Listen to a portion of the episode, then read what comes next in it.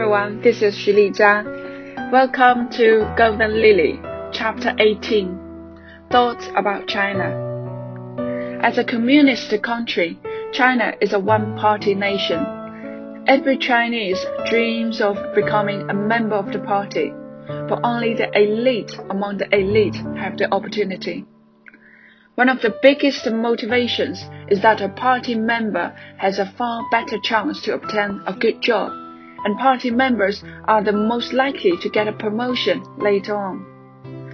While this doesn't particularly attract me, the day I turned 18 years old, both my parents and leaders urged me to apply to join the Communist Party.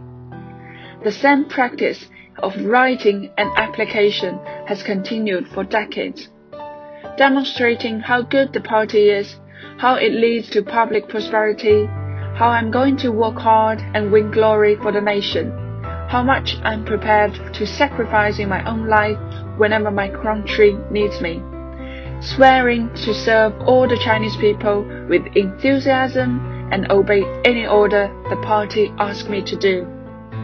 However, even though millions write these applications and submit them to the senior leaders, only hundreds are accepted as party members. It was only after I had won three world championships and one Olympic medal that I was finally approved as a member of the party. My parents were so happy that they immediately told all their relatives and friends, which I guess earned them lots of kudos and showed how proud they were of their daughter joining the dominant Communist Party. Nevertheless, I was not a well behaved party member, as I didn't listen to some of my leaders' instructions, nor did I obey all of their commands, which put me in a difficult position, and they threatened to punish or expel me from the party. I have utmost understanding and respect for my country but I desire more freedom to do things I want to do instead of following someone else's idea. Maybe I'm not very Chinese in some ways.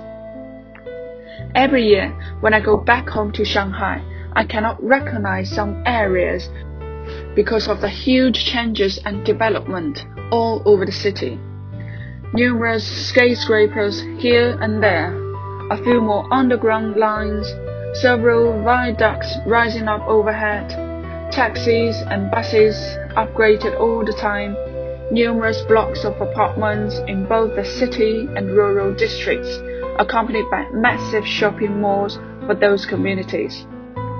China is truly the fastest growing country in the world, but there are also some downsides. More cars causing more traffic, millions of people from the countryside moving into the cities causing overcrowding, uncontrolled industrialization contributing to serious air pollution, high inflation pushing house prices up astronomically, and so on. These are the sacrifices that every Chinese has to pay for the economic advances. However, there have been benefits. My family's position have improved dramatically. From my grandparents who lived in poverty to my parents with limited food coupons to feed themselves, to five family members sharing a 20 square meter flat, to 2009 when I bought my first three bedroom flat with my own room and bed for the first time in my entire life, with lack of food no longer being an issue. How lucky my generation is to have so many new opportunities and to benefit from what had been accumulated by several generations before us. But as you will have realized in listening to this book, China is not just about the party and economic development. There are some cultural differences which may surprise you as well. There was an unwritten rule in the sailing team that women could have three days rest when they had their period every month. From the Chinese perspective, women cannot do any physical activities during menstruation, as it will be very harmful to their body and increase the risk of infection if female sailors were exposed to sea water. So coaches and sailors agreed to have three days off from any physical training and sailing during their period. This didn't strike me as odd until I started working with some of the foreign coaches who could not understand it. To not train for three days in a row would affect training progress and result in 36 days lost training a year, and we would have to race anyway if our period came during a regatta. I hold a neutral position on this, as I partially agree with both sides. On one hand, I do feel the need for rest when menstruation, as I personally experience lots of pain in my tummy and feel very weak.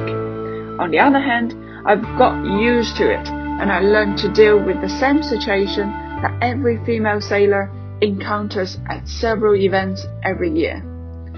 So what I do is to keep up some physical training but reduce the total amount and intensity. For example, I can still do upper and lower body strength but probably not core as it triggers my painful tummy. I can also do some light to medium aerobics in order to retain my endurance level. At least I can maintain my fitness without any loss by doing some training during my period. Far better than stopping for three days and restarting again, taking more time to regain a normal fitness level. If a regatta unfortunately clashes with my period, then I had to take painkillers to keep my focus on track. When I talked to several foreign female sailors, they were all surprised to learn that the Chinese team had this special privilege for women. It never occurred to them to have a rest when they had their period, and it didn't seem to have any negative effect on them. Are there really some genetic differences between Western and Eastern people? Only scientists can tell. But there is a colorful saying very popular amongst the Chinese which has some relation to this topic. The Westerners won't feel cold because they eat butter and cheese for breakfast, whereas Chinese have white rice porridge, so that we don't have enough calories to give sufficient energy out, nor the fat to keep the body warm. It seems true that the Chinese need to wear a lot more clothing compared with Westerners under the same climate condition. It is also true that there is a quite a lot of differences in calorie and energy from these two kinds of breakfast. But this is just an entertaining discussion topic for you, and certainly not a sound argument. I hope you enjoyed it and didn't smile too smugly. Another consequence of the Chinese team's rules is perhaps more serious.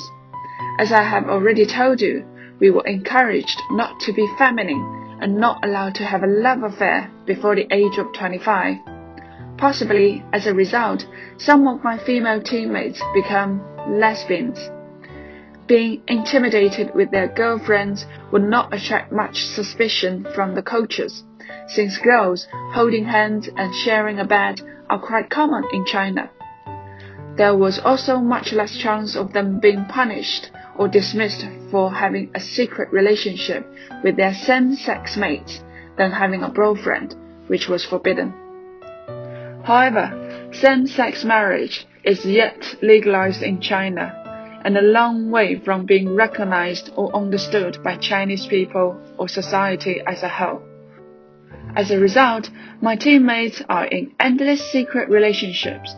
Some were even prepared to marry a man so that they wouldn't be despised or judged negatively by people around them, while keeping secret of their affairs with their girlfriends. That's all for chapter 18. Hope you enjoyed it. And if you have any comments, you are very welcome to leave a message at the bottom of the page. Thank you for listening. Bye bye.